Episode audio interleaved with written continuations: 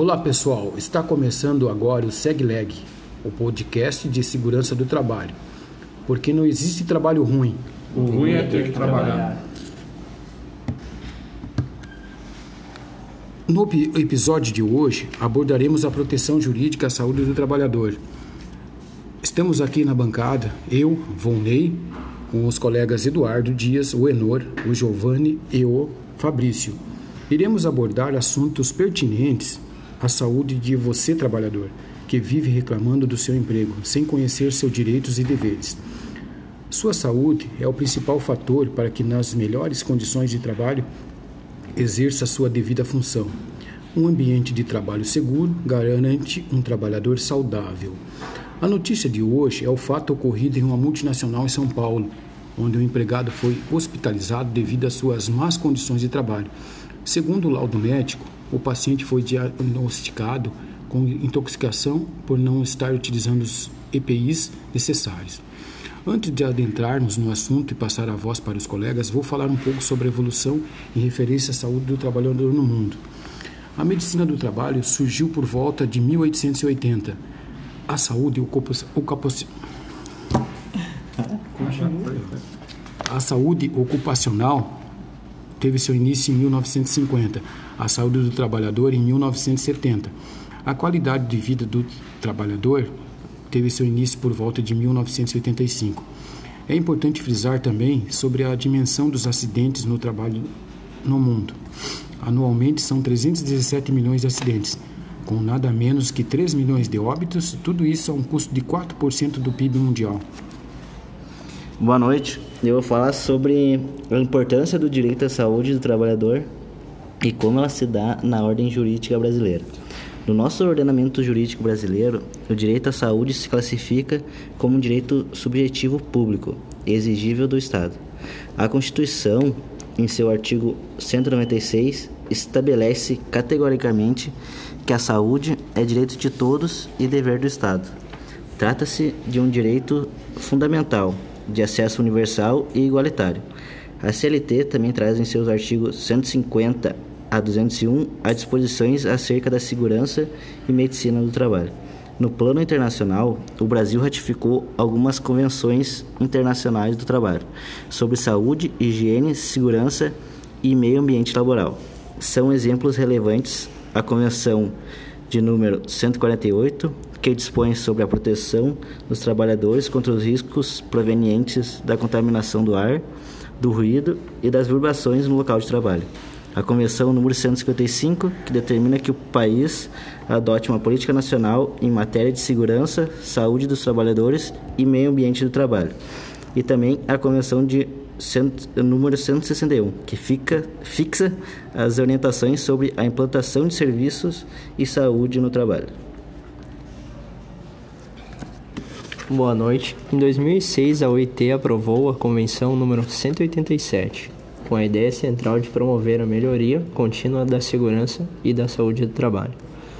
A Convenção número 187 visa a instituição de uma cultura de prevenção ininterrupta de modo a reduzir sistematicamente as estatísticas acidentárias. Para tanto, o documento fixa ao país signatário uma linha básica de atuação. São elas: a. Elaborar uma política nacional sobre a segurança e saúde do trabalho e no meio ambiente do trabalho. B. Estabelecer, manter e desenvolver de forma progressiva, com reexame periódico, um sistema nacional de segurança e saúde no trabalho. C elaborar, aplicar, controlar e reexaminar periodicamente um programa nacional de segurança e saúde no trabalho. Boa noite, pessoal. vou falar então sobre a prevenção dos acidentes de trabalho como direito social fundamental. O Estado liberal, fruto do iluminismo das revoluções liberais, caracterizou-se pela criação de normas que anunciavam a liberdade do homem perante o Estado, a igualdade formal entre os cidadãos e a supremacia da propriedade privada e os denominados direitos de liberdade ou direitos fundamentais de primeira geração, em sua maior parte elencados na Declaração dos Direitos do Homem e do Cidadão. A fundamentalidade do direito de redução dos riscos laborais se revela na mesma medida em que se constata, a partir do trabalho prestado à luz das normas trabalhistas e livre de infortúnios, que o homem tem condições de viver com dignidade, buscando uma existência melhor. Esse fim ele só é alcançado quando se está diante de um ambiente de, traba de trabalho seguro e saudável, que permi permita ao obreiro desenvolver seu labor diário livre da ameaça constante da ocorrência de infortúnios. A definição do direito à prevenção dos acidentes tem estreita relação com o princípio da dignidade da pessoa humana. O artigo 1 da Constituição Federal de 88 estabelece que são fundamentos da República e do Estado Democrático de Direito, entre outros, a dignidade da pessoa humana e os valores sociais do trabalho. Essas condições são complementadas pelo artigo 170, que, ao tratar da ordem econômica, determina que a livre iniciativa seja exercida nos limites impostos pela defesa do meio ambiente e pela valorização do trabalho humano, de modo a assegurar a existência digna, digna a todos, conforme os ditames da Justiça Social. Falando mais na prática, está vivendo um período no qual o debate sobre mudanças da legislação trabalhista se torna cada vez mais intenso. Contudo, as pessoas não têm, não sabem quais são seus direitos garantidos pela famosa CLT, que estabelece as obrigações da empresa ou empregador sob pena de ter responsabilidade, é, ter que responder judicialmente pagar indenização ao trabalhador. Então, vou elencar alguns alguns dos direitos dos trabalhadores que na maioria das pessoas não sabem. O trabalhador, então, ele tem direito a, a exames médicos de admissão e, e demissão. Onde a saúde do trabalhador deve ser uma preocupação constante, prevenindo situações de riscos. Por isso é primordial que a empresa saiba previamente como essa, essa pessoa se encontra e posteriormente ao fim do contrato de trabalho também. É uma garantia jurídica. O trabalhador também tem direito a repouso semanal remunerado. É, a descansar pela lei, devendo ter ao menos uma folga por semana. Também tem direito a férias de 30 dias com um acréscimo de um terço do salário. A mulher então tem direito à licença maternidade de 120 dias depois do parto. É, além disso, com garantido emprego até depois de meses meses depois do parto. Contudo, hoje a legislação já permite que algumas empresas já aplicam a ampliação do prazo até seis meses, ou seja, 180 dias.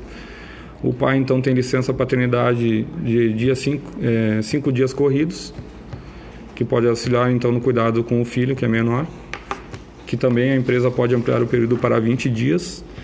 É, todo trabalhador tem direito às horas extras, né, que são devidas uma vez que o empregado trabalha além da sua jornada normal de trabalho e mediante se ocorrer algum acidente de trabalho, o empregado então tem garantia de 12 meses quando há ocorrência de, de acidente, sem ter uma preocupação legal muito grande em proteger o trabalhador que fica até um ano sem poder ser demitido.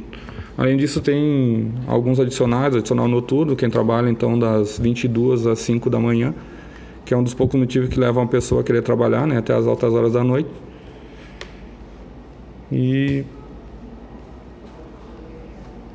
como dito, esses são apenas alguns dos direitos, sendo importante verificar também que o que dizem as convenções coletivas de trabalho da, da categoria de seus contratados, que muitas vezes oferecem algumas vantagens diferenciadas, como por exemplo as horas extras, que algumas convenções têm acréscimos de acima de 100%. Passo a palavra agora então ao meu colega Enor. Boa noite, pessoal. Bom, a gente pode concluir então que o ordenamento jurídico brasileiro consagra como um direito social fundamental a redução dos riscos, dos riscos inerentes ao trabalho, do complexo de normas concernentes à saúde do trabalhador, depreende-se a orientação para implementação em caráter prioritário do padrão prevencionista dos riscos ambientais.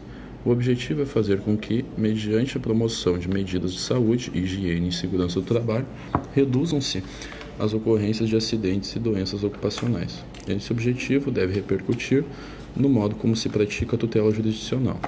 Se o valor máximo do ordenamento jurídico está concentrado na dignidade da pessoa humana e se a prevenção da saúde apresenta-se como elemento essencial da promoção da vida digna, está claro que o processo, como instrumento ético e deontológico que é, não pode permanecer alheio à, à opção axiológica da nação. A ação em que, se play, em que se pleiteia o pagamento de adicionais remuneratórios e indenização tem cunho meramente ressarcitório e não atendem propria, propriamente à promessa legal de proteção e promoção da saúde.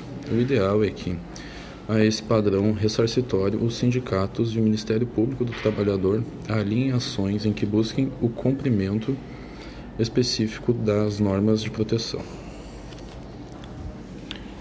Então, pessoal, vamos encerrando por aqui o episódio de hoje. Uma boa noite a todos e até a próxima. Glória a Deus. Aí, teve uma bola, né? Não sei, cara, eu fiquei, bah, eu ficou errado aquele